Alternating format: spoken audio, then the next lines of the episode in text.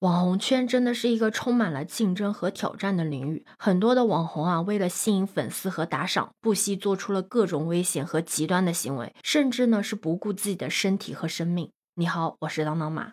最近网红三千哥在直播的时候 PK 喝白酒，结果呢饮酒过量去世。根据其他博主的描述啊，他去世前的那场 PK 呢，听着就让人心惊肉跳。你知道吗？他在最后一次打 PK 的视频里面，至少喝了四斤白酒。他在最后一场 PK 里面喝了三瓶白酒之后呢，明显身体有些不适了。但是呢，他手指着镜头表示“我命由我不由天”。随后呢，又喝下了第四瓶。所以在三千哥出事之后呢，很多网友都觉得是他自己作，是他活该。本来呢，我也是这样认为的。但是后来呢，我看到了他今年三月份发的一个视频，在那个视频里面，他讲了他自己的个人经历。他说他生意失败，所以呢，他不得不向生活低头了。他放下了尊严，放下了面子，把最后的希望呢，都寄托了在这个平台上面。我觉得他可能是没有什么别的才艺了，不得已才选择了拼酒这种类似于自残的门类。因为最近几年直播喝酒去世的例子真的并不少。在二零一八年的时候，主播大飞呢就在直播的时候大量的饮酒，不幸的猝死。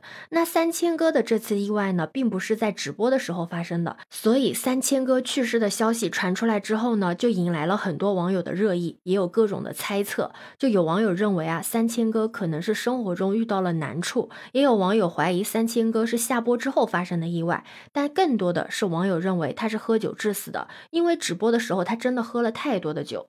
有医生呢就说，酒精中毒导致死亡的情况呢并不罕见，酒精本身呢是不能够致人死亡的。那三千哥喝了四斤酒呢，并不是他死亡的真正原因，他的死因可能有两个，一个呢就是饮酒过量以后会呕吐，在大脑麻痹的情况下，可能会将呕吐物误吸到呼吸道，从而窒息导致死亡。而且酒精中毒还会引发心脑血管的问题，如果醉酒者本身就有心脑血管疾病，就很有可能引发心。心脏病、心肌梗塞等等等也会导致死亡。那如果你身边的人饮酒过量了，出现酒精中毒的情况，应该如何处理呢？那医生也表示了，酒精是没有特效解酒药的，能做的只有补充水分，多喝蜂蜜水、盐糖水等促进代谢。那为了避免误吸呢，最好是有亲人或者朋友在身边照顾，尽量呢让这个醉酒者侧躺，同时呢观察他的身体反应。如果出现呕吐物的话，一定要将这个呕吐物全部的清洁出口。口腔。其实我觉得，作为主播嘛，从某种意义上来说，也算是一个公众人物，是应该树立正确的健康意识的。这既是保护自己，也是承担社会责任的需要。任何以生命健康为代价的谋生方式都是不可取的，哪怕这个流量再诱人，围观者再多，但是这个潜藏的风险真的是巨大的。那也有人问了，如果说这个人确实是缺乏足够的清醒与理性，那么平台是否要起到足够的监管责任呢？那根据平台的直播行为规范呢，直播中喝酒属于三级一般违规行为，会遭受警告、断播、封禁开播权限等处分。但不知道是不是当时的直播数量巨大，平台并没有能够及时的发现这个问题。但不管怎么说，PK 喝酒并不是一个偶发行为，但是这种危险的行为一直没有得到有效的惩戒，这从客观上让三千哥这类的网红尝到了流量的甜头，最终导致了悲剧的发生。所以这件事情也是给平台敲了一个警钟。平台应该对这类有自残倾向、导向负面的直播进行更严格的监管。这既是为了主播的健康着想，也是营造积极健康文化氛围的应有之举。主播们也应该思考一下，用极端行为冒险换来的流量到底值不值？最后付出的代价，你一定能够承受得起吗？对此，你有什么看法呢？可以把你的想法留在评论区哦。